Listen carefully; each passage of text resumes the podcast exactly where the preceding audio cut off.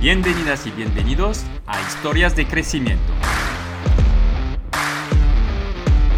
Emprendedores, deportistas y artistas se sientan aquí conmigo y nos cuentan a ti y a mí, sin bullshit, cómo han superado sus retos, pero también cada bache y cómo han gestionado todas las emociones que se encuentran por el camino.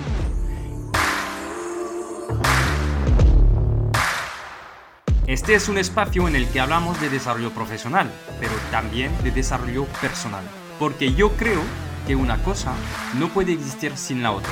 Mon. Soy Jean-Noël Sonil, soy cofundador de growthhackingcoach.io, una escuela de growth que te enseña a acelerar tu marketing digital y tus ventas con los profesores de las empresas más top. Y cofundador de kimun.io, una agencia digital con un equipo de primer nivel que te acompaña en el crecimiento de tu negocio. Estoy aquí para preguntar cómo lo imposible algunos lo hacen posible y enseñarte la verdad que hay detrás de los negocios, sin trampas ni cartón. ¿Estás preparado? Arrancamos.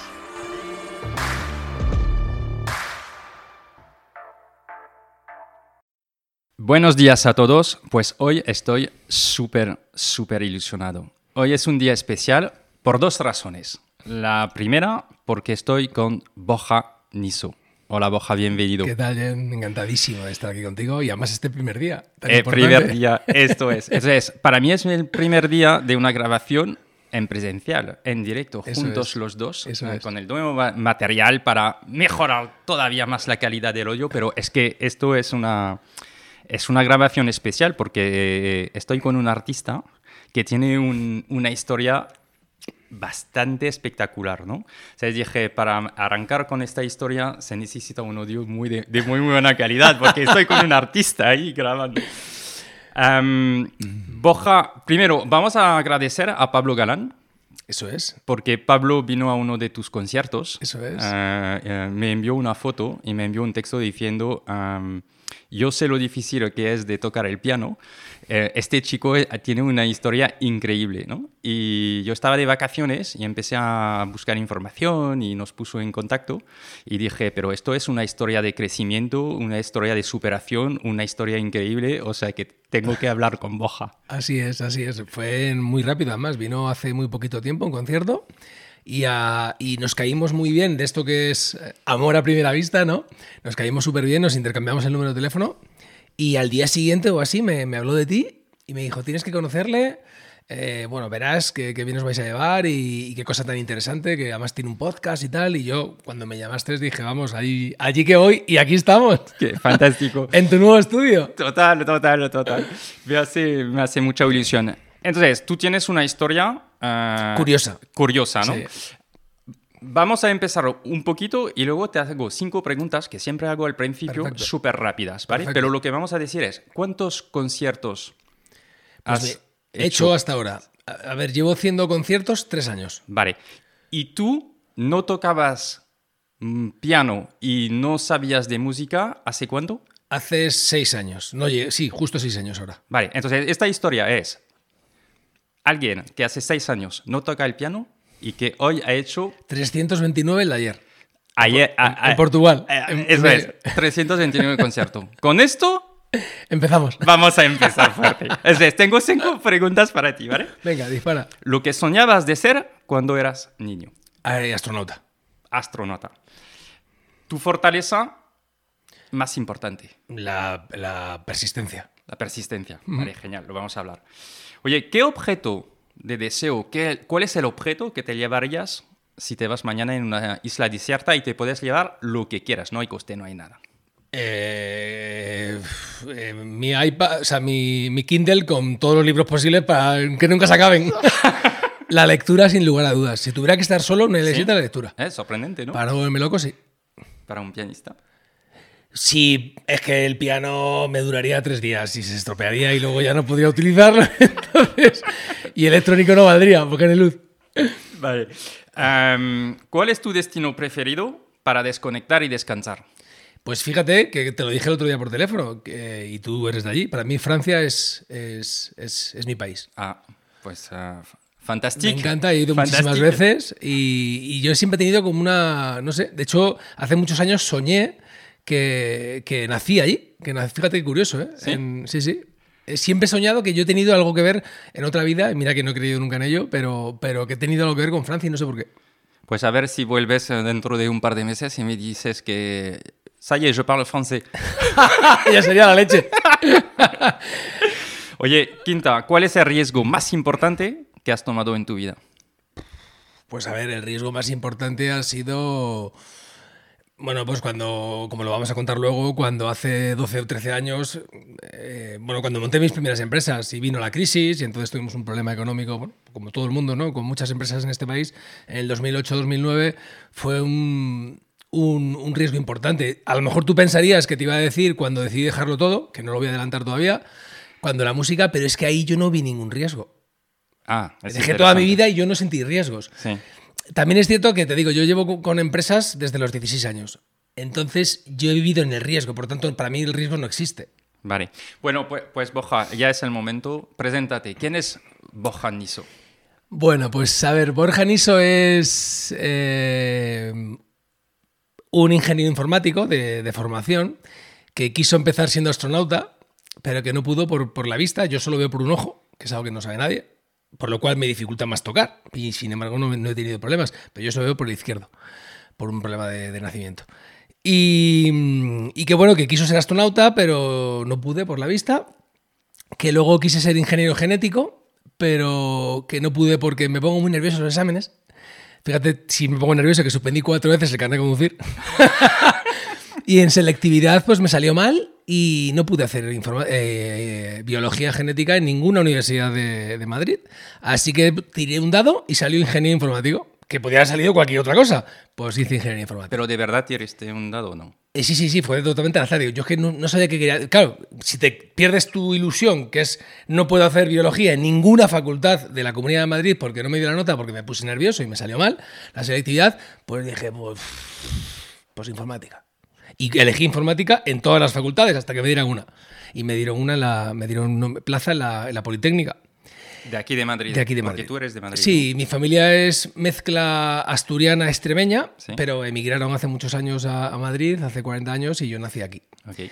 Y bueno, de pequeñito era, era una persona peculiar, o me considero peculiar, era gordito, con gafas. Eh, bueno, pues lo típico que en el colegio se meten contigo, porque, porque eras gordito y tenías gafas. Y no, te digo, no digo que me hicieran bullying, que lo cuento muchas veces, pero sí que tuve una infancia complicada. Hasta, hasta que a los 16 años monté mi primer negocio con mi hermano, eh, que era un negocio de, de pubs de, de, noche, y con eso fui creciendo y, y pagándome mi, mi facultad y mi vida, vaya, hasta ahora. Ok. Um, y entonces, lo, o sea, empezas con un negocio de... ¿no? De, de, pubs. De, sí. Uh -huh. y, y, sigues también est eh, estudiando. Como, sí, sí, sí, Yo empecé cuando tenía 14, 15 años. Mi hermano, que tiene 7 años más, montó su primer negocio. Eh, me llamó la atención y dije yo a mi padre, yo quiero ayudar. Pero claro, era un negocio de noche. Yo era menor de edad y muy pequeño, porque tenía 16 años. Pero bueno, mi padre me dio permiso y, y, empecé a trabajar con mi hermano y al poquito tiempo, cuando, antes de los 18, ya estaba gestionando yo mi, uno, de, uno de, los, de los dos pubs grandes que tenía, que tenía mi hermano. Me saqué mi, mi selectividad, me saqué mi carrera y estuve con él como 5 o 6 años hasta que terminé mi carrera y lo dejé para montar mi empresa de, de informática, que es lo vale. que había estudiado. Lo que sí que tenía claro desde los 16 años que empecé a trabajar para mí era que, que nunca iba a trabajar para nadie. ¿Y de dónde viene este...? No tengo ni idea porque mi, mis familia, mis padres son profesores. Es decir, que son la antítesis, ¿no? Son funcionarios, es decir, que no tiene nada malo, pero que no, no viven el riesgo como yo lo he vivido. ¿Sí? Y sin embargo, mi hermano y yo hemos sido empresarios toda la vida. No hemos sabido hacer otra cosa. Yo he tenido empresas desde, desde pequeñito. Sí. ¿Y qué te, qué te gustaba, no? En, si estás, piensas en el momento que arrancas negocios, trabajas con tu hermano o arrancas tu propia empresa, mm -hmm. nos contarás. ¿Qué crees que, cuál, cuál, por qué te llamaba la atención? Pues fíjate, yo cuando, cuando me meto en informática de casualidad, eh, me llamó mucho la atención, fíjate qué curioso, ¿no? Que era algo que no me gustaba, la informática, pero terminó gustándome muchísimo en la facultad. De hecho, en el último año eh, de carrera, para que esto es una crítica, constructiva, pero una crítica. Porque muchas veces, la, bueno, por lo menos en, España, muchas veces los estudios universitarios, bueno, pues eh, creo que dejan mucho que desear. La educación en general, porque no, se nos, no, se nos, educa en, emociones, ni se nos educa en, emprendimiento, no se nos educa en nada, se nos educa a ser buenas máquinas y buenos trabajadores y hacer bien determinadas tareas. Y ya está. Y fíjate que una asignatura de último año de carrera de libre configuración, es decir, son las asignaturas que menos valor tienen, porque son como dos créditos y medio. Bueno, pues ese, el profesor de la asignatura fue el que me metió la pasión por, por mi profesión, la que he estado 17 años. Eh, él, en esto era año 99, 2000, 2001, era el comienzo de Internet. Sí. Eh, y me metió el gusanillo de, la web, del desarrollo. Y cuando terminé la carrera, vi una oportunidad en, crear una empresa que, diseñara eh, webs, pero basadas en el estándar, que era un estándar que acababa de salir de la V3C en el año 2000 porque hasta ese momento todo se hacía de cualquier manera, no había una organización lógica, y yo monté una empresa para, para pues eso, crear, crear tecnología web que se basara en los estándares para que fuera más, eh, más eh, o sea, para que la web funcionara en cualquier dispositivo. Yo ya estaba pensando en multidispositivos, multipantallas, multinavegadores, cuando en esa época era algo que todavía no se hablaba mucho, ¿no? Pero yo vi la oportunidad y monté la primera empresa que se llama Open Your Web, Abre tu Web. Okay. Y, bueno, empecé con esa empresa yo solo en el año 2003 y en el año 2007 éramos 70 personas y con 30 personas en Argentina, en Asturias y en Madrid. O sea que... 70 personas. Creció mucho. Eh, es cierto que, que, monté tres líneas y un grupo, se llamaba Grupo Almia, que, de ahí dependían Open Your Web, que era la, la parte de, Internet, tenía Learning 360, que era un desarrollo de, videojuegos educativos, teníamos contratos con las administraciones, con el Ministerio de Educación, hicimos muchísimos contenidos educativos, muchísimos simuladores, y luego tenía otra, otra línea que era Publicae, que era la parte de publicidad y marketing digital. Tú fíjate, en el año 2005-2006, cuando esto prácticamente no se hablaba.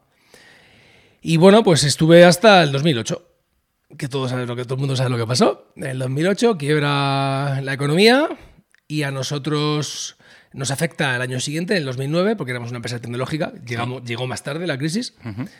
Y de hecho la recuerdo. Recuerdo muy bien el día que yo estaba en, La Manga, en la playa, en, Murcia, cuando me llaman del ministerio de que quieren tener una reunión a principios de septiembre porque tienen que cancelar todos los contratos. Yo trabajaba solo para la administración pública y que eso fue un error que cometí, no, no diversificar el negocio y trabajar con empresa privada y tal. Y bueno, pues llegué de, vacaciones y me cancelaron todos los contratos porque fue un decreto ley que, hizo en ese momento Rodríguez Zapatero, el presidente, eh, para evitar gasto de la administración pública. Todas las empresas que dependíamos de la administración pública nos vimos en un momento, imagínate, eh, había varios contratos con Ministerio de Industria de un millón de euros, pues bueno, pues cancelaron contratos y a despedir prácticamente a todo el mundo. Cerramos Argentina, nos quedamos menos de 20 personas, pero aguantamos, ¿eh? Lo que pasa es que eh, en ese momento tuve una deuda de casi un millón de euros.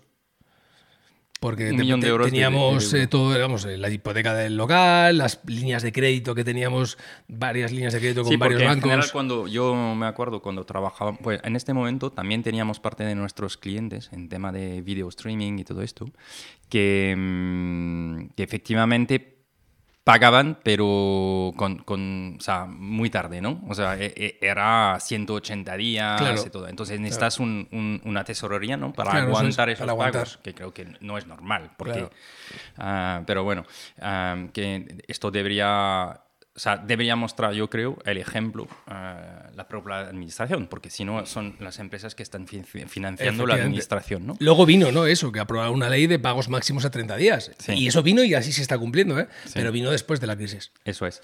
Pero, ¿y, y, tú, había una razón especial por trabajar solo uh, con empresas públicas? Pues sinceramente no. Lo que pasa es que empecé a trabajar con empresa pública eh, y me fue muy bien y yo era es que me encantaba trabajar con la administración pública. Claro, me ten en cuenta que era de las, si no la única empresa, de las pocas empresas pequeñas que tenían la V2D, que era la certificación más alta de mayor rango para trabajar con la administración pública. No había muchas empresas que tuvieran esa certificación. Entonces, claro, mm, para poder concursar a concursos tenías que tenerla. Entonces muchas empresas no podían porque no tenían la certificación. Claro, yo me la gané a pulso después de muchos años y mucho sacrificio. No sé, me gustó, pero fue un error Claro, Ok, ok. esto... Sí, bueno, eso es lo que aprendemos. ¿no? Efectivamente. Hace parte del- del- de la experiencia. Es. Y entonces, eh, ¿esto pasa en 2009? 2009-2010. Sí. El Tú, tú, eh, eh, tenías eh, 70 personas, habías levantado un negocio, ¿no? O sea, realmente algo, bueno, es potente, ¿no? 70 Eso es. personas a gestionar y todo, o sea, chapó, ¿no? Sí, De sí. llegar a Bueno. este nivel, ¿no? Sí, sí, sí, sí, sí. No lo quería repetir otra vez, pero sí. Hay algunos aprendizajes, hemos hablado de eh, el tema de, bueno, quizás no la administración pública en general o que son pasadas en otras empresas, tener clientes que representan muchísimo tu facturación, porque Eso es. a nosotros también nos ha pasado en el, en, en el pasado, ¿no? Que dependes de algunos clientes y esto es peligroso porque cuando negocias con este clientes, esos clientes que Lo generan, saben. ¿no? Lo saben. Lo saben y- y te tú lo sabes también y dices, "Ah, cuidado. Um, hay otros aprendizajes para eh, emprendedores um, que, que tú ahora con la perspectiva ves Sí. y que dices, "Ostras, sí". Muchos. O sea, yo tendría muchos. O sea, podríamos hacer solamente un programa de esto. De, porque, claro, ten en cuenta que, que empecé muy joven y, y he, teni- he crecido mucho y he tenido además muchas empresas de muchos tipos distintos. Entonces, al final he aprendido en todo, ¿no? Ah, Uno de los aprendizajes más importantes es no te metas en un negocio que no es el tuyo. Es decir, puedes diversificar pero, por ejemplo, uno de los errores más grandes que cometí fue adquirir los locales donde, donde trabajábamos en propiedad. Aprendí- Lo que he aprendido en estos años es, eh, mi negocio no es inmobiliario, mi negocio era informática, consultoría estratégica de negocio. Entonces, no, no, no, no te metas en una hipoteca de 600.000 euros, porque no tiene ningún sentido. Alquila un local que te cuesta lo que te va a costar, el día de mañana va mal, pues eh, dejas de alquilarlo y, y- y evitas el, el- el problema, ¿no? Otro de los aprendizajes que, he vivido es eh, los mandos intermedios. Es muy importante que tu equipo, sobre todo los mandos intermedios y, directivos, tengan un nivel de cualificación muy alto. Eso lo aprendí, por desgracia, tarde, en 2010, cuando quebró la empresa. Como te, decí- como te dije, yo dimito de mi propia empresa, hago una reunión con los empleados, digo, señores, so- me, me siento incapacitado para dirigir esta compañía porque no he sido capaz de ver la crisis o de mantenerla. Los perjudicados sois vosotros, que al final estáis o cobrando tarde o os tengo que despedir. Por tanto, soy responsable de, vuestros, de vuestras vidas, ¿no? En, en parte. Y voy a contratar un director general eh, externo que ganaba como cuatro veces lo que yo ganaba.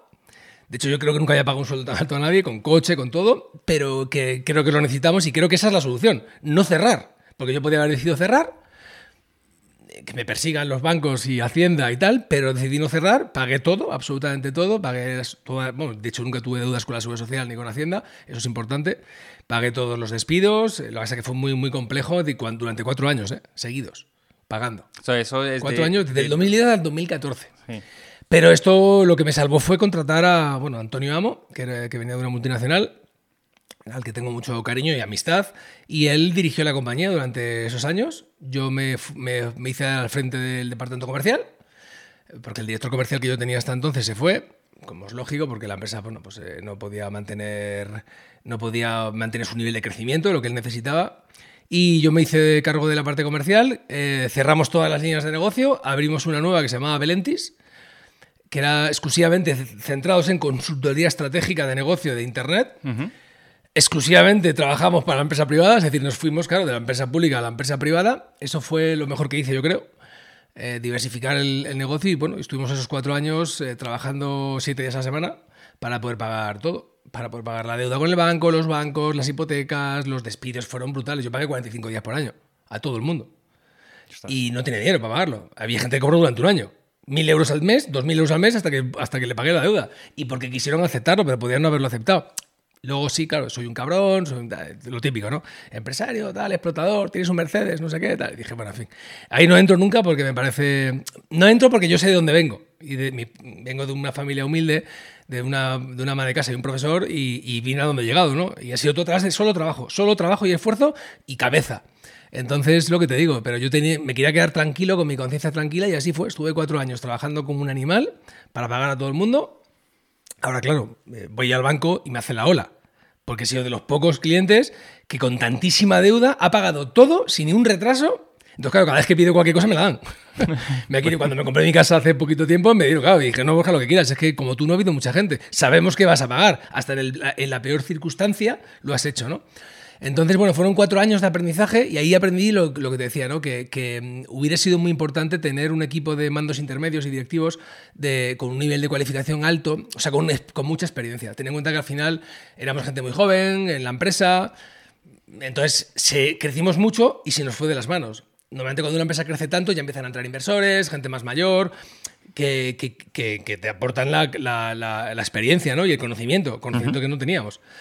Pero bueno, aún así no me arrepiento tampoco de nada. Fueron años duros, pero, pero salimos adelante hasta el 2014, que pagué la última cuota. O sea, ¿tú personalmente o la empresa?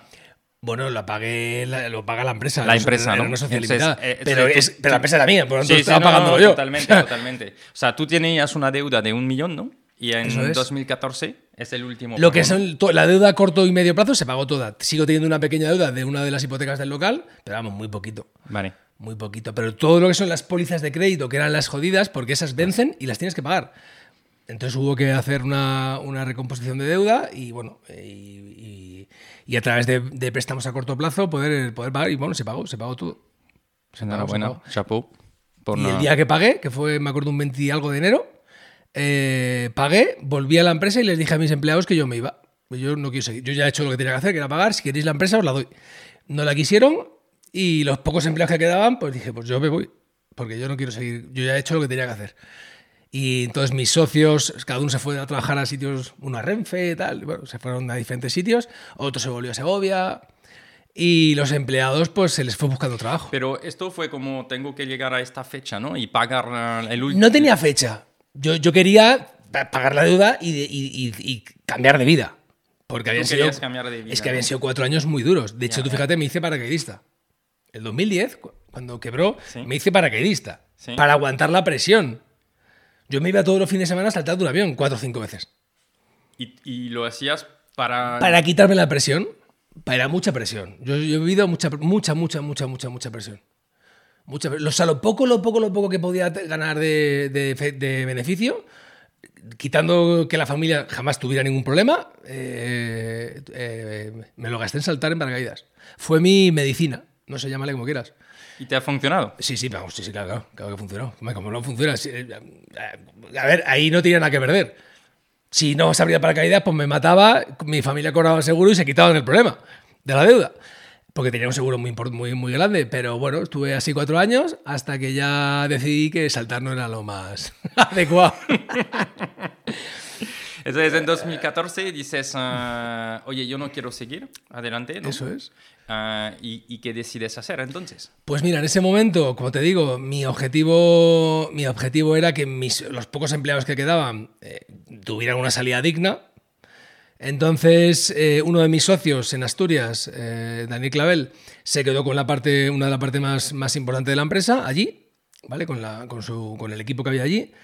Y todos los, que te- los empleados que teníamos en Madrid eh, se los quedó una empresa que era cliente, donde o sea, yo llegué a un acuerdo con ellos que además mejoraban las condiciones nuestras, superaban los, o sea, incluso mejoraban los sueldos. Yo les dije, mira, yo os dejo, no queréis quedaros con la empresa, os voy a, os van, os van a, no nos van a comprar. Porque claro, la empresa que entraba no quería comprar porque teníamos un balance pues, con muchas deficiencias, como es lógico después de todos los años vividos, pero se quieren quedar con vosotros porque habéis hecho los desarrollos de esa empresa.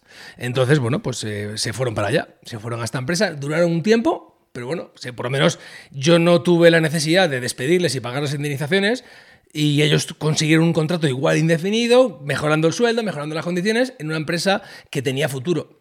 Luego ya ellos no, no aguantaron un año, dos, tres, no sé cuántos tuvieron, porque yo perdí la pista. Y yo ahí decidí montarme otra, otra empresa eh, nueva, distinta, que se llamaba Reiníciate. Que fíjate, curioso el nombre. ¿no? De, El nombre- el de nombre no. reiniciarse, pero la T era una T de turismo. Yo me dediqué muchos años al turismo, a la consultoría de, de- de turismo, y bueno, pues monté esta empresa con, con un amiguete, a un directivo de, de una multinacional del, del sector turístico, con Marcos Franco, y, y montamos esta empresa. Y fue con un tiro. O sea, sea, que en realidad dices, dejo, ¿ya lo tenías en mente? ¿O, o ya no, surgió de casualidad. Era una. Me acuerdo que un día, hace en el 2013, 2000, por ahí, antes de pagar la deuda, Marco, conozco a Marcos. Sí. Marcos me dice, quiero montar algo, Borja y tal, no sé qué. Yo, yo lo veía como muy lejos, ¿no? Digo, "Espérate, si yo aquí tengo un marrón que te cagas.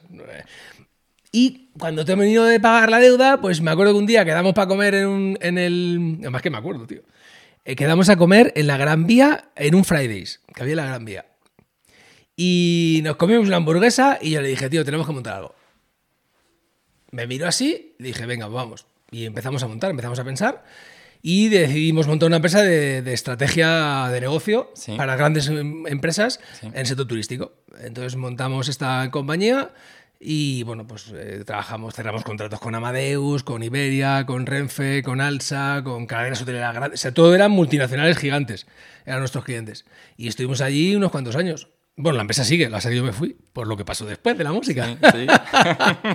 que vamos a hablar, ¿no? Eso es. Eh, oye, qué alivio, ¿no? De llegar con el cheque o del el último pago de la deuda, eh, eh, ¿no? Eh, imagino que esto es como te- tienes algo planificado y dices, tengo que llegar a... a- a- Sí, es lo que ¿no? te digo, antes cuando me has Ese día preguntado... debes- de- de- te debes acordar, ¿no? Sí, me acuerdo porque me puse a llorar.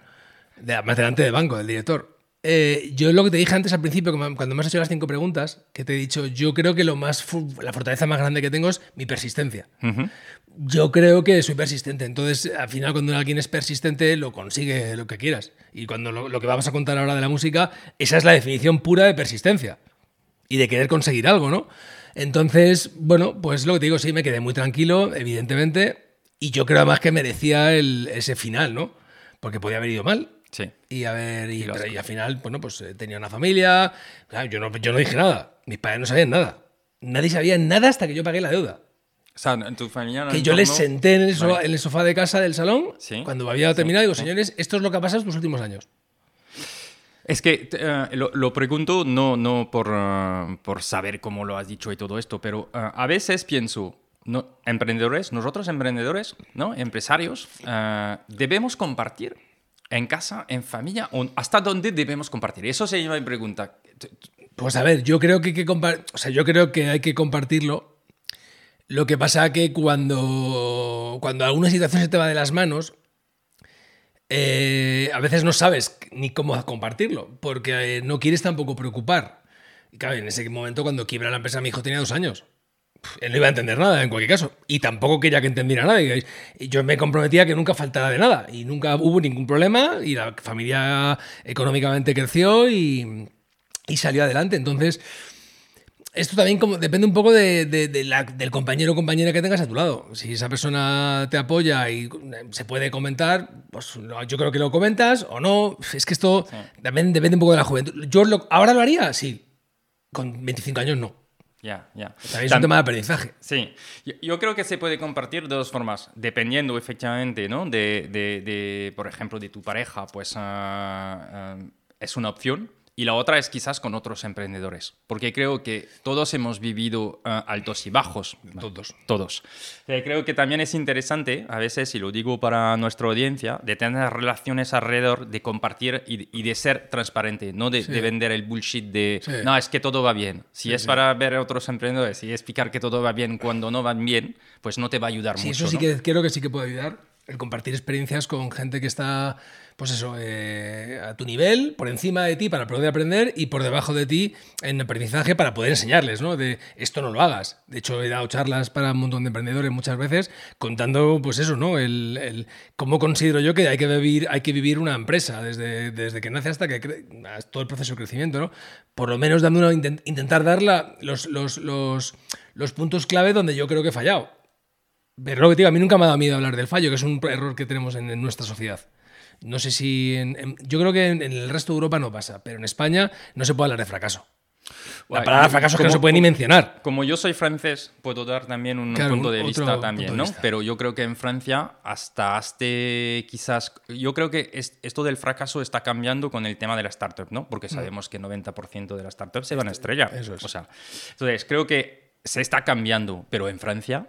O sea, hacía hace 15 años, 10 años, 20 años, ah, decías, ah, he fracasado, los bancos no te prestaban más, estabas ah, prohibido de tener tarjetas. O sea, quiero decir, era también muy fuerte y cuando pasabas por esto, la, la dificultad era mucho más importante para arran- arrancar de nuevo, ¿sabes? O sea que realmente creo que en, en- en los, en nuestra, los países europeos tenemos esta problemática todos, ¿sabes? Que, seguramente se dice que en Estados Unidos los, los, los países anglosajones son más basados en la experiencia. Entonces te dicen, bueno, si te has equivocado una vez, seguramente vas a ah, tener mucho más cuidado en el futuro. Efectivamente. entonces, mejor. Y es verdad, porque yo he tenido más cuidado después, claro, es lógico. Entonces, empiezas el tema de la, de la empresa de turismo, consultoría, 2014. Cuéntanos qué. Pues mira, es bien, la, te digo, eh, es que fue maravilloso. Eh, trabajaba. es que me da esta vergüenza decirlo. Me levantaba tarde y llegaba a currar a las nueve, nueve y media. Teníamos ahí en Paseo de La Habana, al lado de Torre Picasso, la oficina. Eh, éramos yo y mi socio. sin empleados, sin problemas. Vendíamos nuestro conocimiento y nuestra experiencia. claro, era consultoría estratégica. Me iba a casa a comer por la tarde podía recoger a mi hijo del colegio, le llevaba al colegio, o sea, que, una vida radicalmente diferente y encima yo creo que ganaba el doble de lo que ganaba antes. Y claro, eso fue un aprendizaje para mí, decir, que he hecho mal antes. Claro, es que, o sea, estoy ofreciendo ahora mi experiencia, estoy ofreciendo mi, conocimiento, estoy viviendo mucho más feliz, disfrutando más del tiempo de mi familia, de, mi hijo y tal, que hasta ese momento no lo, podía haber, no lo podía haber hecho, no lo, podía, no lo pude hacer. Y, estoy ganando más. Entonces, bueno, fueron momentos muy buenos. Eh, de hecho, se nos ocurrió hacer un, proyecto que, sigue en marcha y que es muy importante a nivel nacional, que se llama los Observatur, el Observatorio Turístico del Turismo Emisor. Y, y, bueno, pues montamos este observatorio, se nos apuntaron las empresas más importantes de España eh, pues de todas las aerolíneas, ya digo, cadenas hoteleras, eh, Amadeus era uno de los clientes más, de los, de los patrocinadores más importantes, y ese proyecto pues se estaba alimentando todos los años, haciendo estadísticas muy fuertes en España sobre el turismo visor, porque lo, lo que hay en España de información es el receptivo, es los turistas que vienen, pero no hay información sobre los españoles que viajan fuera. Entonces diseñamos todo el sistema eh, de información turística nacional. Y bueno, pues eh, hasta, hasta el 2000, finales de 2015, que fue cuando pasó lo que me pasó a mí. ¿Qué te pasó, Pues mira, era lo que cuento un poco en los conciertos, ¿no? Era, era finales de noviembre del año 2015. Era, yo, bueno, todas las noches, como te digo, yo iba a la casa a las 3, comía, iba a buscar a mi hijo al colegio y bueno, pues eh, por la tarde estás en familia, tal, y por la noche siempre veíamos algún capítulo, alguna cosa, ¿no? Y esa noche, pues, eh, en el, acaba lo que estábamos viendo, que no recuerdo lo que era. Y, y entonces eh, llegan los anuncios y de repente, pues, estrenan, se pone un anuncio que me llamó mucho la atención. Era el anuncio de, de, la Lotería de Navidad de ese año, que de hecho lo acababan de estrenar. Eh, seguro que mucha, muchos oyentes saben cuál es. Era Justino y la fábrica Maniquís. Era un, era un, un anuncio de animación 3D en el que había un vigilante de seguridad nocturno que iba por las noches a una fábrica de maniquís y jugaba con ellos, los colocaba y tal, y al día siguiente llegaban los empleados y estaban todos colocados, bueno, en fin, era muy entrañable, ¿no? Era muy chulo este Era muy chulo, ¿no? Y me llamó, me impactó mucho la música. Pero me impactó. Era, era bastante emocional, ¿no? Era muy emocional. Seguramente por eso también la música estaba bien elegida, ¿no? Eso es, muy emocional. Y de esto, bueno, que acaba el anuncio, me quedo totalmente impactado, eran ya las nueve y pico de la noche, acuesto a mi hijo, me voy a la cocina, que tenía ahí el portátil, y me pongo a buscar el anuncio para que, a ver si lo podía volver a escuchar. Y bueno, en la página web de YouTube estaba el anuncio, porque la acaban de estrenar, y abajo en chiquitito, en los créditos, ponía que la música era de un compositor que yo no conocía, que se llamaba Ludovico Einaudi, que es italiano, y, que, y la música que habían escogido se llamaba Nubole Bianche, Nubes Blancas.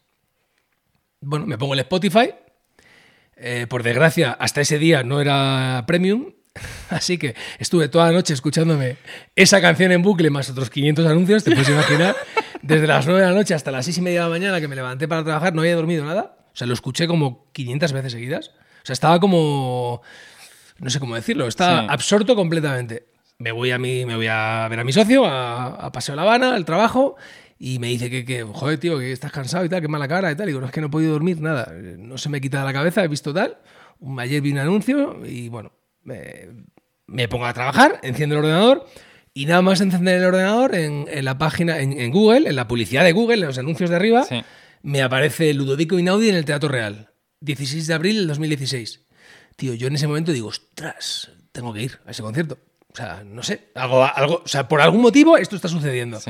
Bueno, me meto en la página Que, del... que te corto, pero siempre decimos a nuestros clientes la importancia de, de tener los impactos, ¿no? Varios Sí, claro, impactos. Y hay remarketing. Fíjate que Eh, este remarketing ahí ha tenido una la historia. Cookie, la cookies.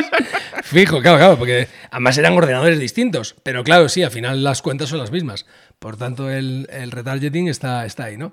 Bueno, pues eh, veo el anuncio, tal, me meto a la página web del Teatro Real y al final compro la entrada.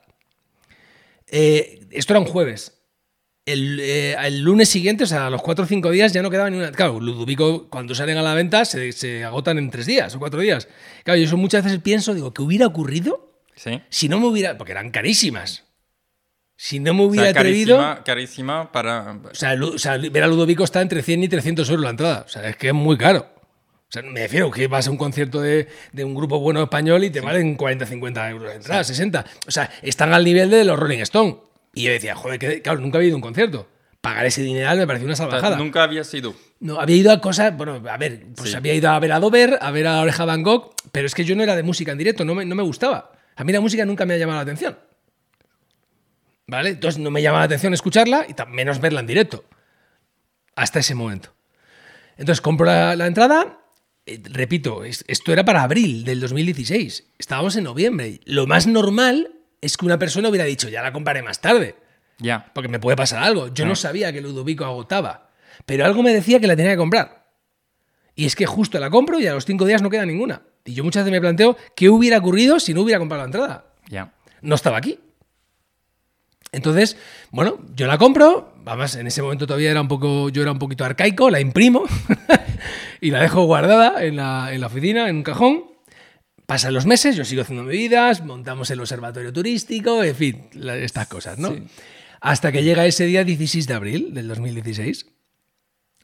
Eh, voy al concierto. Tú te eh, acuerdas de este día, ¿no? me acuerdo perfectamente hasta de salir de casa, coger la M30, aparcar en el parking debajo del Teatro Real, irme a tomar un café con churros al café, al café del teatro.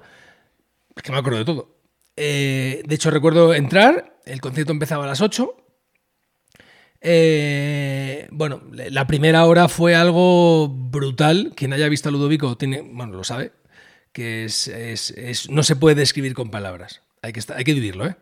Yo siempre he dicho una cosa eh, antes de ver a Ludovico y era que en la vida había que hacer como mínimo una vez saltar en paracaídas. Porque yo lo he vivido y sé lo que es. He dicho, una vez en la vida hay que saltar en paracaídas. Porque además no es peligroso. Cuando, cuando dices esto es en eh, tandem, en por tándem, en ejemplo. tándem, porque Sí. no es peligroso, no tiene ningún riesgo. O sea, Sí. no muere nunca nadie, es decir, no hay riesgos. Y ahora lo que te diría es, una vez en la vida, saltar en paracaídas y ver a Ludovico. O sea, una vez en la vida. Porque lo que sientes son cosas que nunca has sentido, y menos con música. Bueno, entonces empieza el concierto, ¿no? La primera hora, como te digo, era brutal. Y recuerdo que fue curioso porque de repente se apagan las luces del, Teatro Real, o sea, del escenario, veo que se levantan los músicos, se van, eh, miro la hora, eran las 9 y 5 de la noche más o menos, llevábamos una hora y algo, y se enciende un foco sobre el piano.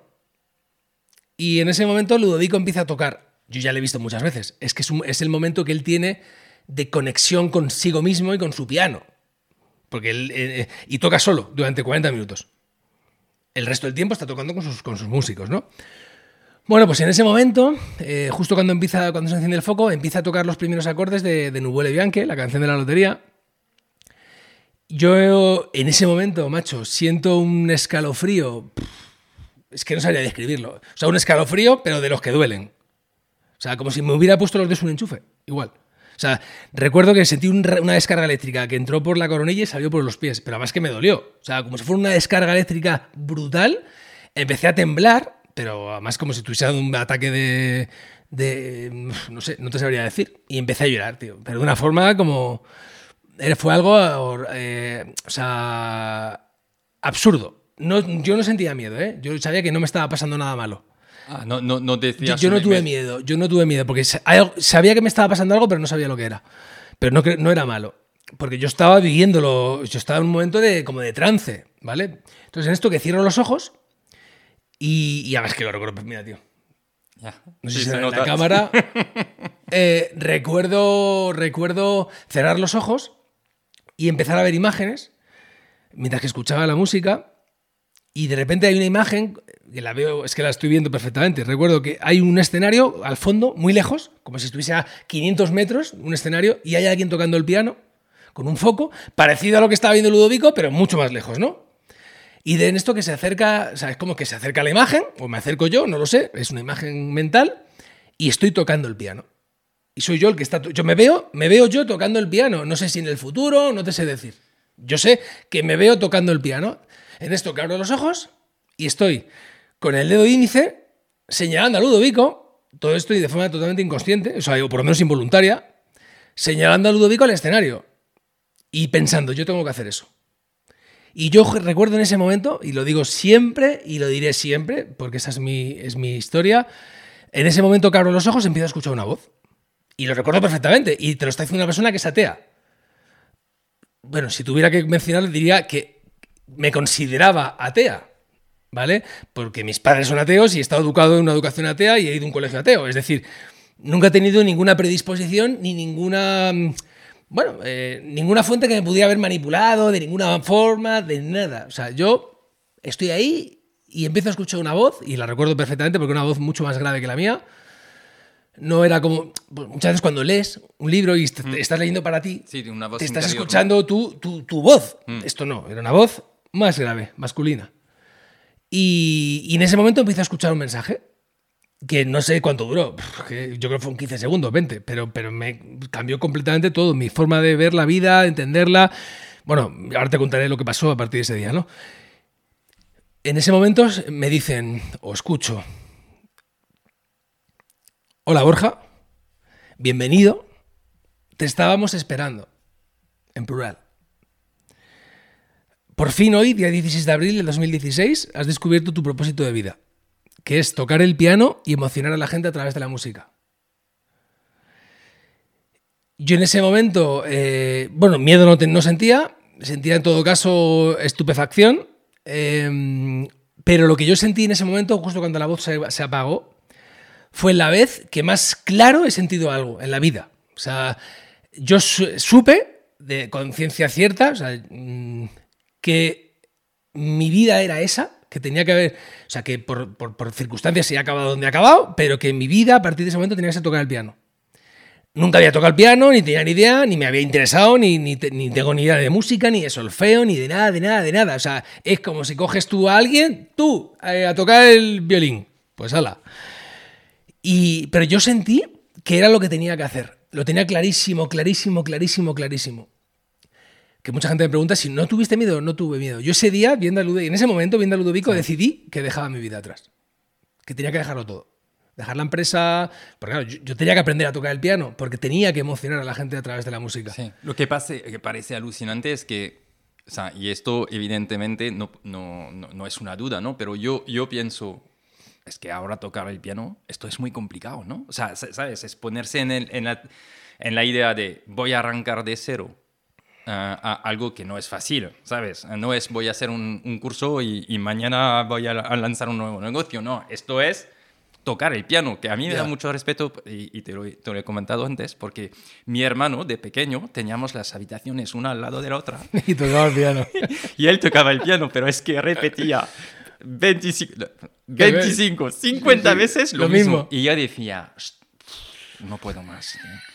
A, a ver si un día eh, eh, eh, inventan un, un piano, porque esto hace bastante Mucho tiempo, ¿no? Con un casco, ¿sabes? Que cuando un día me fui de, de, de viaje a París eh, en, un, en un piso donde el chico me alojaba, ¿no? De intercambio de, de- casas, y tenía este piano con, Con casco, sí, sí. porque me decía, es que los vecinos no aguantan. No, ¿no? Y dije, "Ostras, eso es lo que necesitaba de joven. Pero bueno, todo esto para decir que yo lo he vivido en mi casa y tocar piano es muy difícil, muy complicado, ¿no? Bueno, tú no me vas a decir. No lo sé. A ver, ¿tú eres creyente? ¿O te Um, consideras creyente o no? No, no practico. Vale. Bueno, Pero yo, yo que yo, yo, he de dicho, hecho, era mi pregunta, porque tú has dicho. Yo- yo era- yo era ateo. Sí. Es cierto que durante toda mi vida, eh, por lo menos yo, en mi familia, porque mi familia son todos ateos, mi familia me refiero a abuelos, en general todos, yo siempre he sido muy crítico, porque yo nunca he sido radical en ninguna decisión, ni política, ni económica, ni social, ni religiosa. Yo aquello que no veo no me lo creo, pero tampoco lo niego, porque no soy quien para negar nada. ¿vale? Siempre he sido muy crítico. Y yo es cierto que no te sé explicar qué sucedió ese día. Yo, mi, mi- mi opinión, y lo digo abiertamente, no, no creo en el Dios que cree la, la Iglesia, por decirlo de alguna manera, pero creo que el universo es bastante más complejo de lo que pensamos. Yo tengo la sensación, porque lo he vivido, joder, no lo digo Sí, sí, no, porque por eso es, es- que lo he vivido. O sea, no, no estoy diciendo como alguien que va da- da- dando dogma de fe. No, no, no, es que yo lo he vivido, lo he sentido. Coño, que estoy tocando el piano. O sea, que sé lo que he hecho, ¿no? Yo tengo la sensación de que, de que yo he venido a esta vida con ese programa de vida, eh, bueno, pero por, por determinadas decisiones incorrectas, malas, educativas, por el motivo que sea, no era mi momento. Mi momento fue cuando cumplí 35 años, ahora tengo 41, pues hace 6 años, y la vida en ese momento te despierta y te van dando pruebas, te van dando miguitas de pan. Entonces, las migas de pan eh, tienen relación y, están unidas. Esto, para que te hagas una idea, antes de ver el anuncio, años antes de ver el anuncio, no sé si sería el 2014 o 2013, sí, por ahí, yo descubrí a, a, um, Ara Malikian, que es un violinista muy conocido, y empecé a ir a sus conciertos. Fui a un concierto, un par de ellos, yo creo que fue, y, y ahí empecé a descubrir el mundo del violín, que parece una gilipollez, pero yo eso no me di cuenta, porque eso fue durante un tiempo y luego lo olvidé. Pero yo no me di cuenta hasta más tarde de que eso es el camino de migas de pan que la vida nos va poniendo para ir insertando en nosotros determinados eh, comportamientos o determinados tal, para que en el momento oportuno algo se despierte. Y a mí se me despertó. Yo evidentemente he tenido que tener algún don o alguna facilidad para el piano porque no es normal. Es decir, a, a mí me ha costado muy poco y es como que lo he hecho de forma natural. Es decir, es como si yo ya lo tuviera grabado y lo único que he hecho ha sido sacarlo. Increíble. Bueno, nos vas a contar esto, ¿no? Sí, sí, claro, claro. Entonces, estás en- o sea, acaba el concierto y, y ¿cómo te sientes? Yo en ese momento sé que tengo que ir a mi familia y decirles que tengo que dejarlo todo, que yo tengo que aprender a tocar el piano. Yo tengo que dedicarme al piano.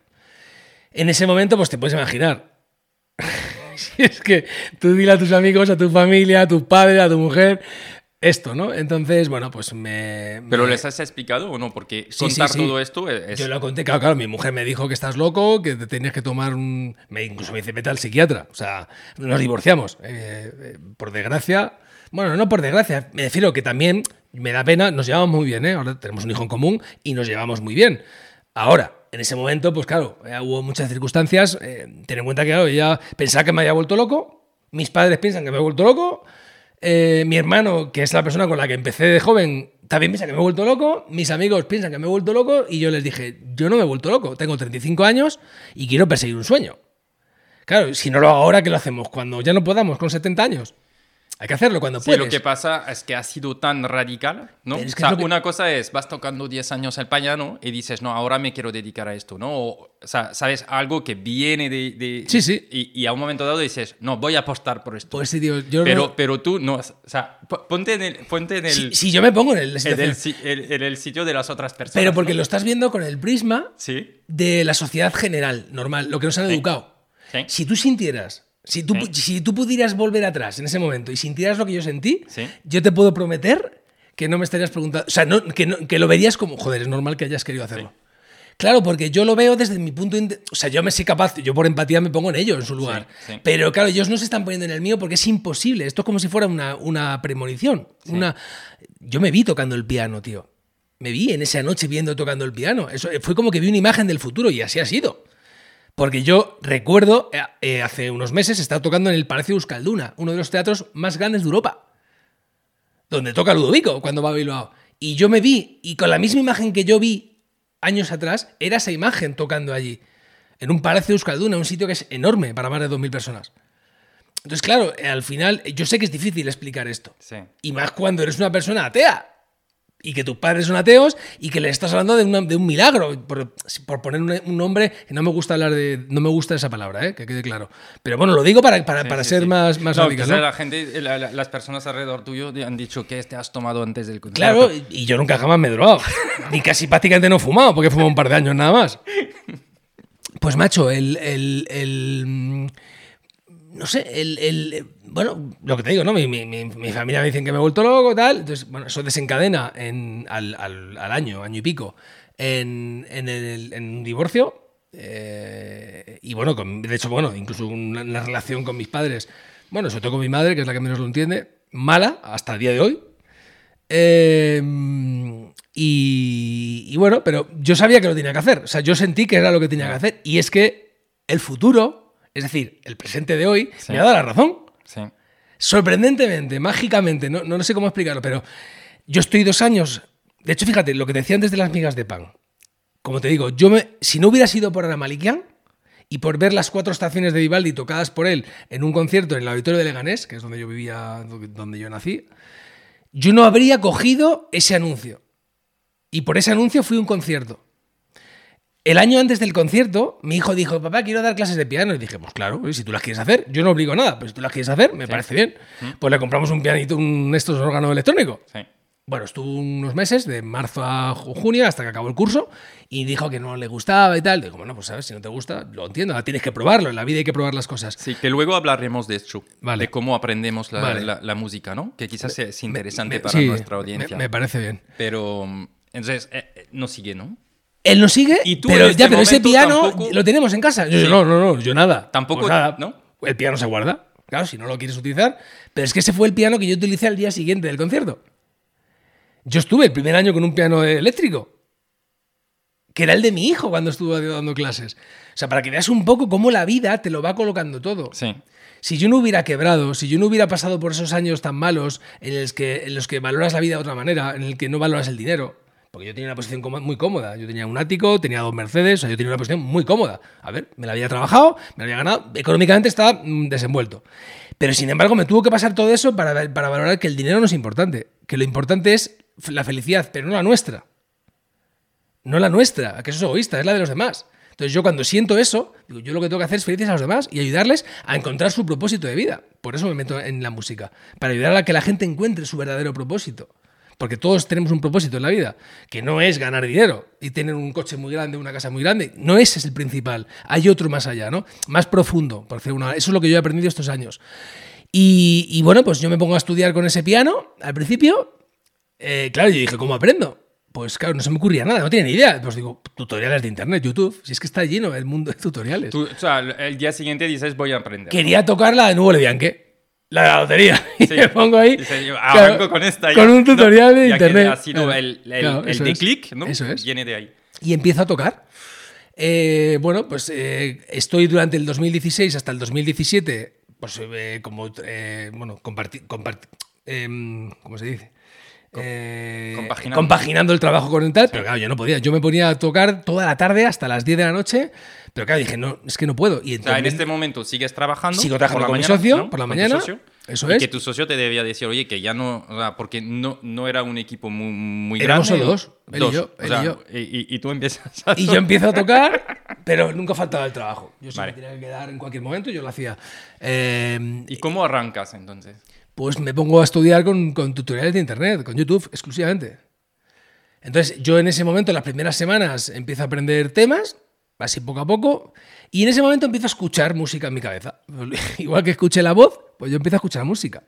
Y me pongo a tocar música, y me doy cuenta al cabo de las semanas que, que, mm, que son composiciones propias.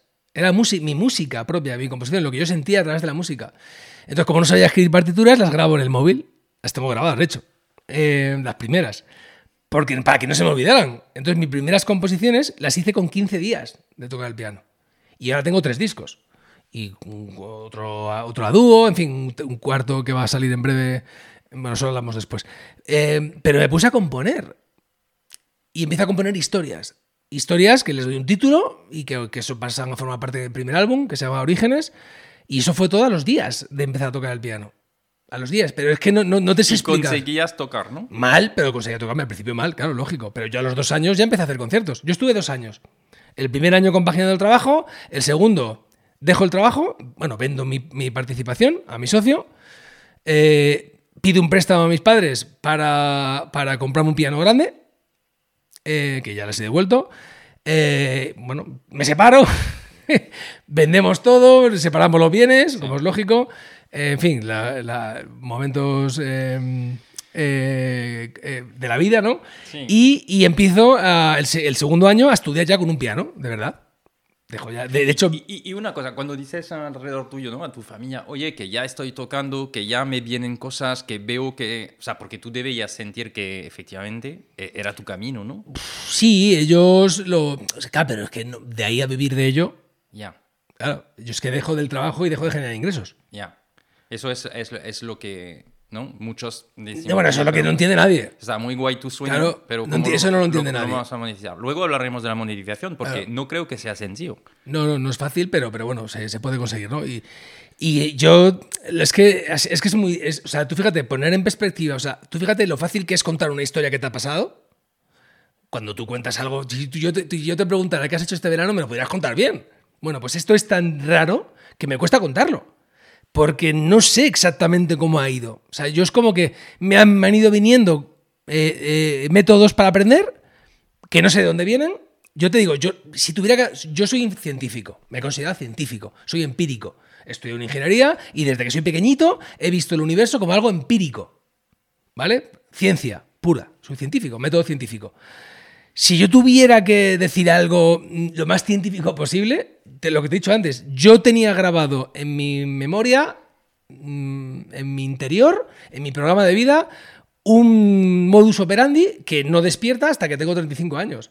Pero no, o sea, empíricamente no te sé decir cómo he podido llegar hasta aquí si no es con una explicación así. Porque yo te digo, yo, yo- eso que llamamos intuición, no es intuición, coño, es que ya, ya tienes algo aprendido. O sabes hacia dónde tienes que ir.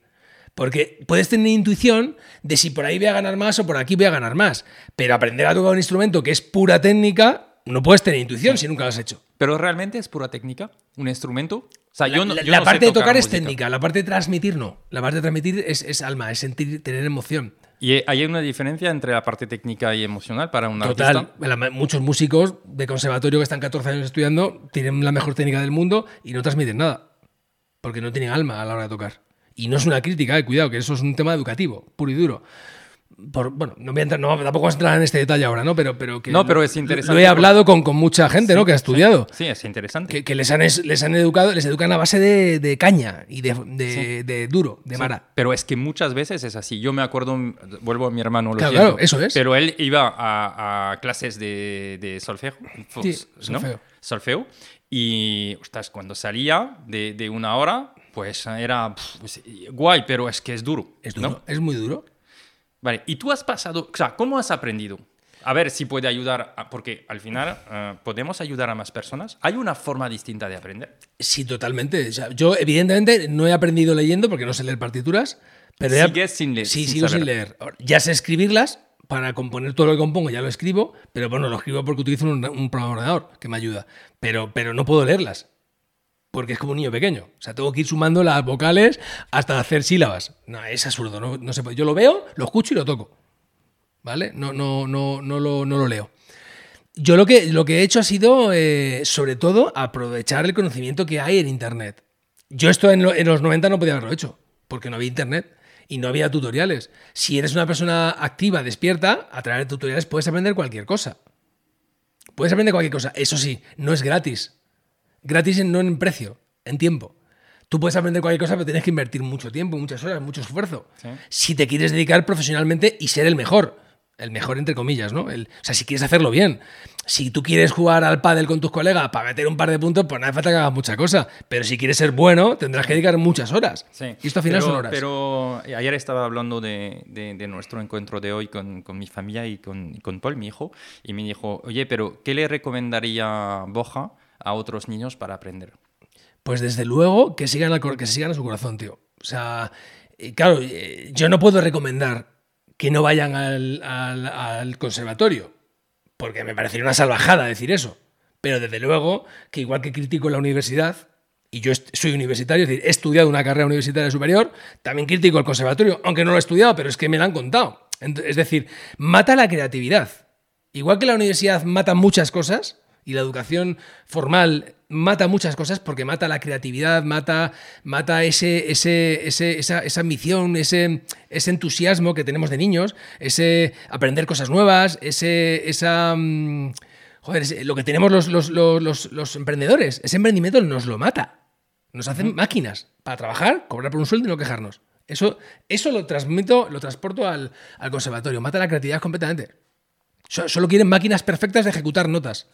Ya, pero... eh, lo Y eso no es, no es la música. Vale, entonces tú aprendes a base de YouTube. ¿Utilizaste una app o algo? No, O sea, hay apps, hay a- a- apps. o sea, mi, mi hija en un momento dado estaba en Simplipiano, creo. Esa, es, esa ¿no? es muy buena. Yo la he visto, ¿eh? No la- yo no la he utilizado. Pero cuando yo empecé no estaba. Por lo menos no estaba en España, esa app. Vale. Yo la he utilizado, o sea, la he probado con gente que empieza a aprender y utiliza un método muy parecido al mío. Al que yo me inventé para mí. O sea, Porque tú si te te- inventaste un Yo método. me invento un método a base de ver, de utilizar eh, la- una aplicación que está en YouTube, que son tutoriales de sintesia.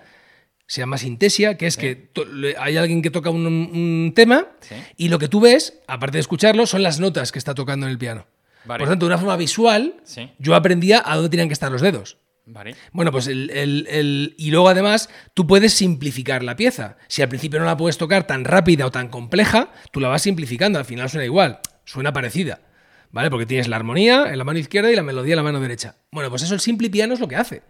Tú quieres tocar una canción, Let It Be, de los Beatles. Sí. Y tú puedes decir que te la ponga en versión fácil. Entonces te pone muy poquitos dedos en la mano izquierda y poquitos en la derecha. Y, y ves los dedos donde se tienen que poner. sí, sí. Entonces, eso es. Por ejemplo, yo a todo el mundo le recomiendo que haga eso. Que utilice. Que, que- porque lo que yo he hecho, ya digo, yo creo que yo he venido aprendido. O sea, porque a mí me iba diciendo mi intuición, mi intuición, entre comillas, lo que tenía que hacer. De hecho, yo cogí todas las horas de Ludovico. Yo, yo tocaré como 70, 80 horas suyas. Y yo las ordené por complejidad sin saber cómo, porque yo no tengo ni idea. Es decir, ¿cómo ordenas tú si no sabes qué es lo complejo y qué es lo fácil? No, no. Pero Es que- mi intuición me decía que esta, primero, luego tienes que tocar esta, que haces unos arpegios en la mano izquierda, pero los arpegios al principio los vas a simplificar.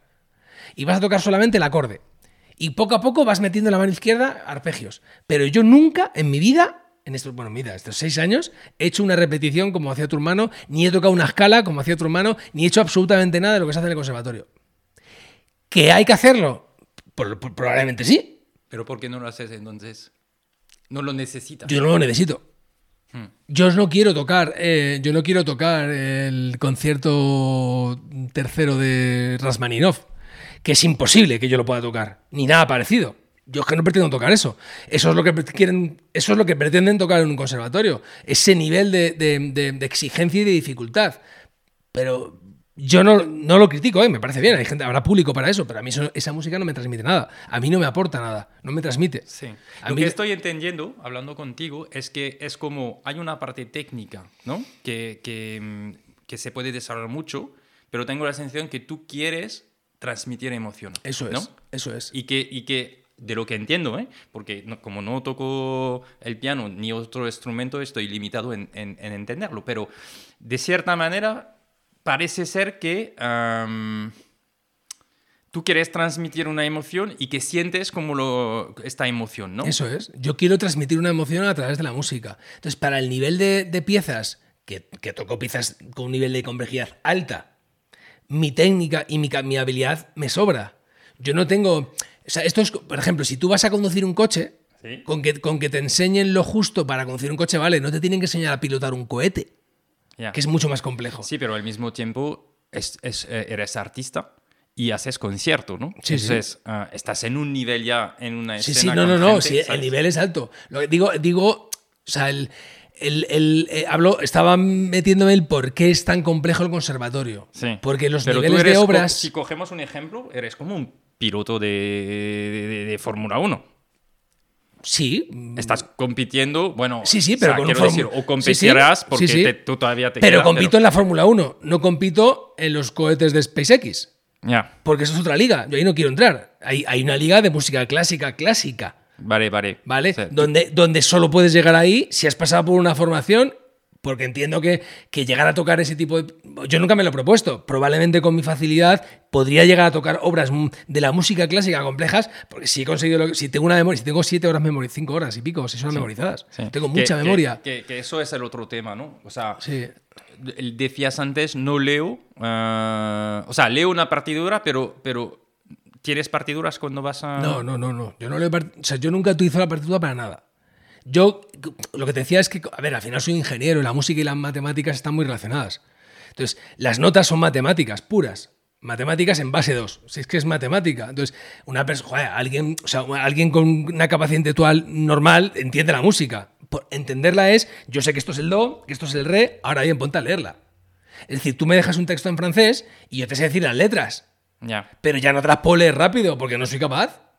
Pues esto es lo mismo. Yo la letra las entiendo. Si me, si me llevas al, al griego, que es otro alfabeto, pues ya no.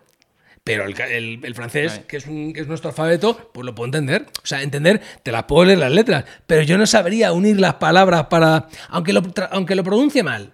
Pero no, es que no podría, iría muy despacio. Vale. O sea Esto que- es lo mismo. Eh, pero entonces, esto también es, es uh, completamente, um, uh, vamos a decir, no, no quiero decir anormal, pero es, es, Es no es anormal, común. no es común, es anormal, Que, alguien uh, ¿no? toque durante un concierto. O sea, a ver, los grandes concertistas Sí. no tocan, nunca tocan con partitura. Un gran concertista no. Si es un gran concertista, no toca. Bueno, Vale. Yo estoy dentro del grupo de gran concertista en mi caso, no porque sea grande ni que sea bueno, sino porque yo me enfrento al piano y me, y me enfrento solo. Yo y mi piano. A mí es que me parece feo unas partituras encima del piano, sinceramente. Vale. Y además sigo pensando que matan tu creatividad como músico. Yo tengo que tocar con la libertad de tocar como me place en cada segundo y en cada instante del concierto.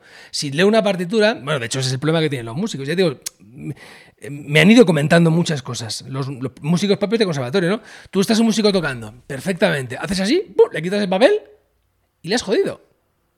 Ya no puedes seguir. Pero tío, si te sabes la canción. Ya. No, no. Estás acostumbrado, ¿no? Y se ha quedado, pero es que se queda tan acostumbrado que se queda bloqueado, pero es que eso no es bueno. Quedarse Ya. bloqueado. ¿Sabes lo que me hace pensar al tema de los PowerPoint eh, y, de, y de la historia, ¿no? Cuando quieres, o sea, a menudo estamos contando, en un, o sea, como tú has eh, sido empresario y, y quizás lo, lo- lo vas a seguir siendo, pero quiero decir, no, lo de PowerPoint en las reuniones es lo mismo. Cuando cuentas una historia versus cuando tienes algo, ¿no? En la pantalla y Eh, eso que es. vas leyendo. Eso es. Para, para intentar Eso de, ¿no? Eso es. La emoción no es la misma, porque en un caso estás leyendo las notas, es. en la otra estás contando una historia es. y la emoción no es la misma. Eso es. Yo, por ejemplo, mis- cuando yo hacía, yo estuve muchos años, desde el 2008-2009, dando conferencias. He dado conferencias, he dado muchas, 40, 50, 80, 100, no sé, muchas. Eh, para mil personas incluso. Yo, mis, mis PowerPoint eran solamente imágenes que yo iba pasando, porque cada imagen tenía que ver con lo que estaba contando, Sí, pero yo contaba lo que yo contaba. Entonces, Sí. había veces que duraba 15 minutos, había veces que duraba 40, o sea, porque yo estoy contando una historia, estoy haciendo un storytelling. Y la Eso imagen es. es. simplemente algo que te transmite eso que yo estoy contando, pero yo no lo leo, porque entonces matas el toda. Entonces, eso es, esa, es, esa es la realidad.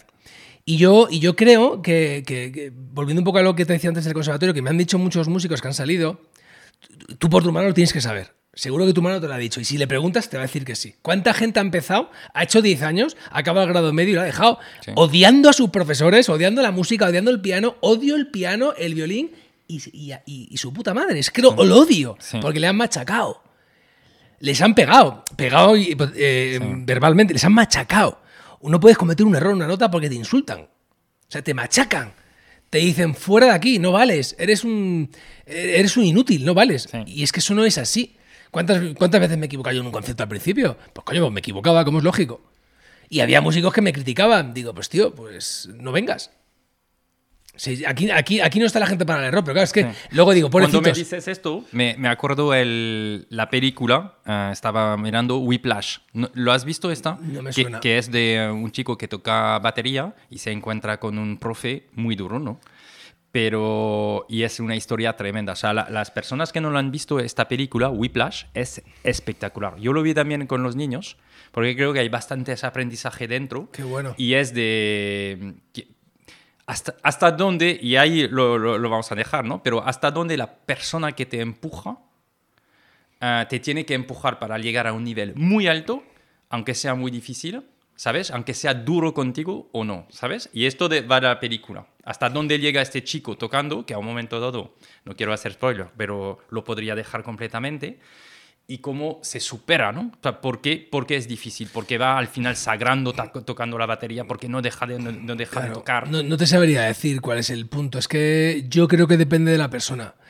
Creo que te he dicho antes, ¿no? Cualquier persona, casi cualquier persona puede conseguir casi cualquier cosa, pero es cierto. Esto lo piensas. Yo lo pienso, sí, sí. Somos máquinas, biológicas, pero somos máquinas y podemos aprender. O sea, si tienes las los componentes biológicos adecuados para eso. Yo no puedo correr una maratón si mi cuerpo, por mucho que le, le- lo, lo- lo- lo ensaye y, y por mucho que haga deporte y vaya eh, poco a poco entrenando, si mis músculos son de un tipo que no son explosivos para poder sacar esa energía que hace falta, ¿no? Sí. Para poder aguantar, no son de resistencia. Eh, Porque son para hacer carreras cortas. Pues no puedo, por mucho que quiera. Si a lo mejor me pegan y sangro, termino consiguiéndolo, pero por eso digo, te has metido a hacer algo para lo cual no estás preparado. Entonces lo puedes conseguir, pero necesitas mucha más dureza que la que necesitarías si estuvieras habilitado para eso.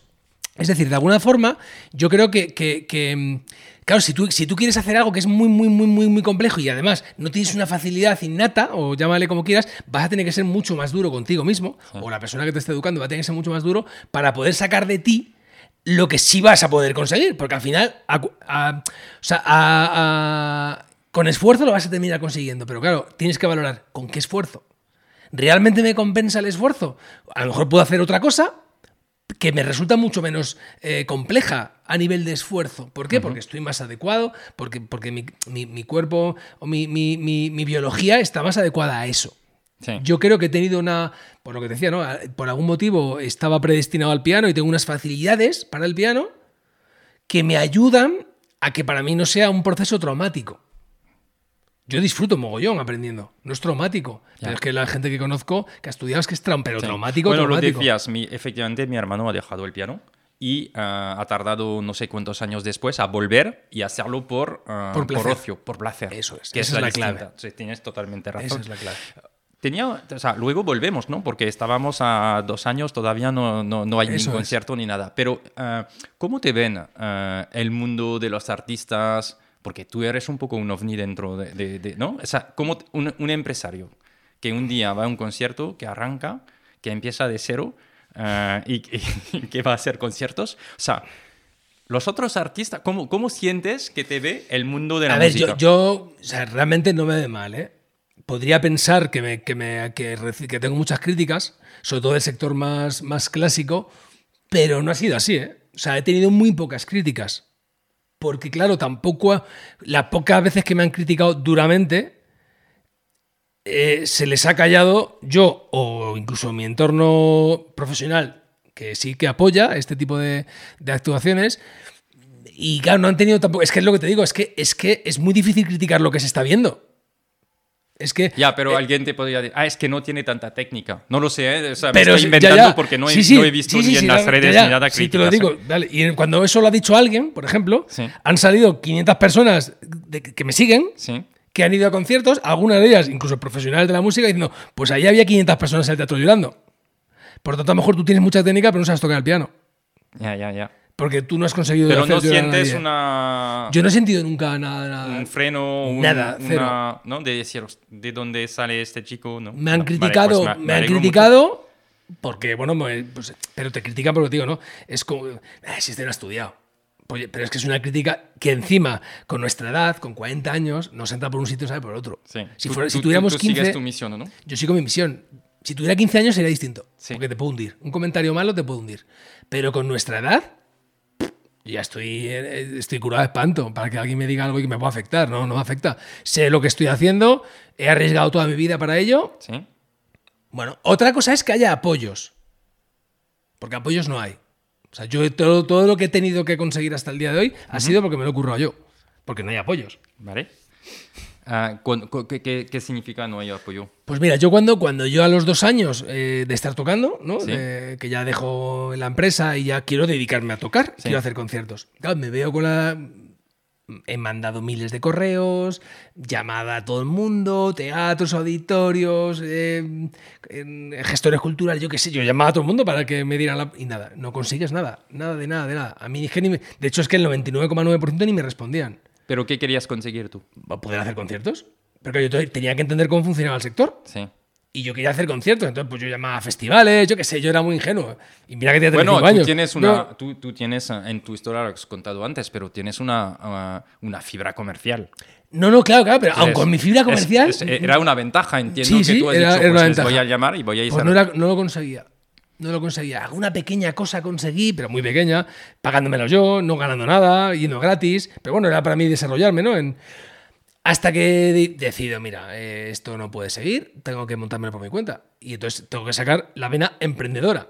Si mm, la montaña no viene, pues voy a la montaña yo. Entonces digo, bueno, pues venga, ¿qué hay que hacer para hacer un concierto? Me pongo a buscar en internet, pues, mirar otros conciertos, ver otros promotores, páginas web que están especializadas en creación de, de espectáculos. Va a ver un poco cómo funcionaba, claro, la parte la legal. industria, ¿no? La la industria. parte legal Bueno, y- pues hace falta un teatro, hay que alquilarlo, hace falta un piano, evidentemente, sin piano no se puede tocar.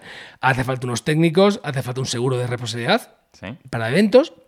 Hace falta vender entradas, una etiquetera, pagar a las GAE, yo qué sé, todo lo que hiciera falta. Y me puse a investigar y digo, bueno, pues voy a empezar a hacer yo los conciertos y me hago mi autopromotor. Entonces yo empiezo a hacer conciertos por diferentes ciudades de España, era principalmente Pero Madrid, entonces, te, te, ah, con tu dinero, yo con mi dinero, claro, con lo ¿Vas que me quedaba- alquilando? claro, con lo- lo- yo lo que me quedó de la, del divorcio y de la venta de la empresa, lo reparto con mi exmujer, me quedo con un colchón para que a mi hijo nunca le falte nada y digo, bueno, ¿el resto qué hago? Pues no sé, mi exmujer compró una casa para estar tranquila y tener una casa. Yo dije, yo no, yo a partir de ahora todo alquilado. O sea, yo no quiero tener nada, ni coche en propiedad, ni casas, ni nada. Cuando necesite algo lo alquilo. Eso es uno de los aprendizajes que me ha dado la vida emprendedora. Entonces, claro, yo me quedé con todo el dinero, vamos, lo poco que tenía para poder vivir y para poder invertir. Y todo lo que he hecho ha sido invertir hasta el día de hoy. Claro, tengo capacidad de inversión pequeña, porque tengo poco dinero. Pero empecé a invertir y dije, bueno, pues entonces voy a alquilar el teatro, voy a hacer publicidad. Claro, ¿cómo se hace publicidad? Pues bueno, pues lo que yo he hecho, si es que lo he hecho toda mi vida en mis empresas. Pues bueno, pues Facebook, publicidad en redes sociales, eh, y monté mi plan de negocio, que era voy a ser músico y voy a vivir de, mi- de mi- voy a vivir de, de mis conciertos. Entonces empecé a hacer poco a poco, en el 2018 y 2019 la primera gira. o sea, el primer concierto, ¿cuál es? O sea, esto lo debes tener ¿De cobrar o de no cobrar? El primero, primero, primero. Yo te diría el primero. el primero, primero, primero fue un concierto en 2017, el 30 de septiembre. Que llevaba un año y medio tocando. Todavía estaba estudiando, ¿eh? No sí, había vendido sí. la empresa todavía. ¿Y cómo Y lo vives este primer día? Brutal. Ahí supe que me había, que me había, que había, que había acertado, porque cuando acabé era una sala muy chiquitita, 70 personas, que se llenó dos veces, el 30 de septiembre y el 30 de octubre, ¿vale? Y cuando acabé el concierto la gente estaba llorando. Y tocaba mal. Claro, llevaba un año, llevaba un año y medio tocando, solo. Entonces, claro, a ver, pues no tocaba tan bien como ahora, ni mucho menos. Pero yo no sé, yo no, esa es una importante, eso es un aprendizaje para los chavales. No tengáis vergüenza.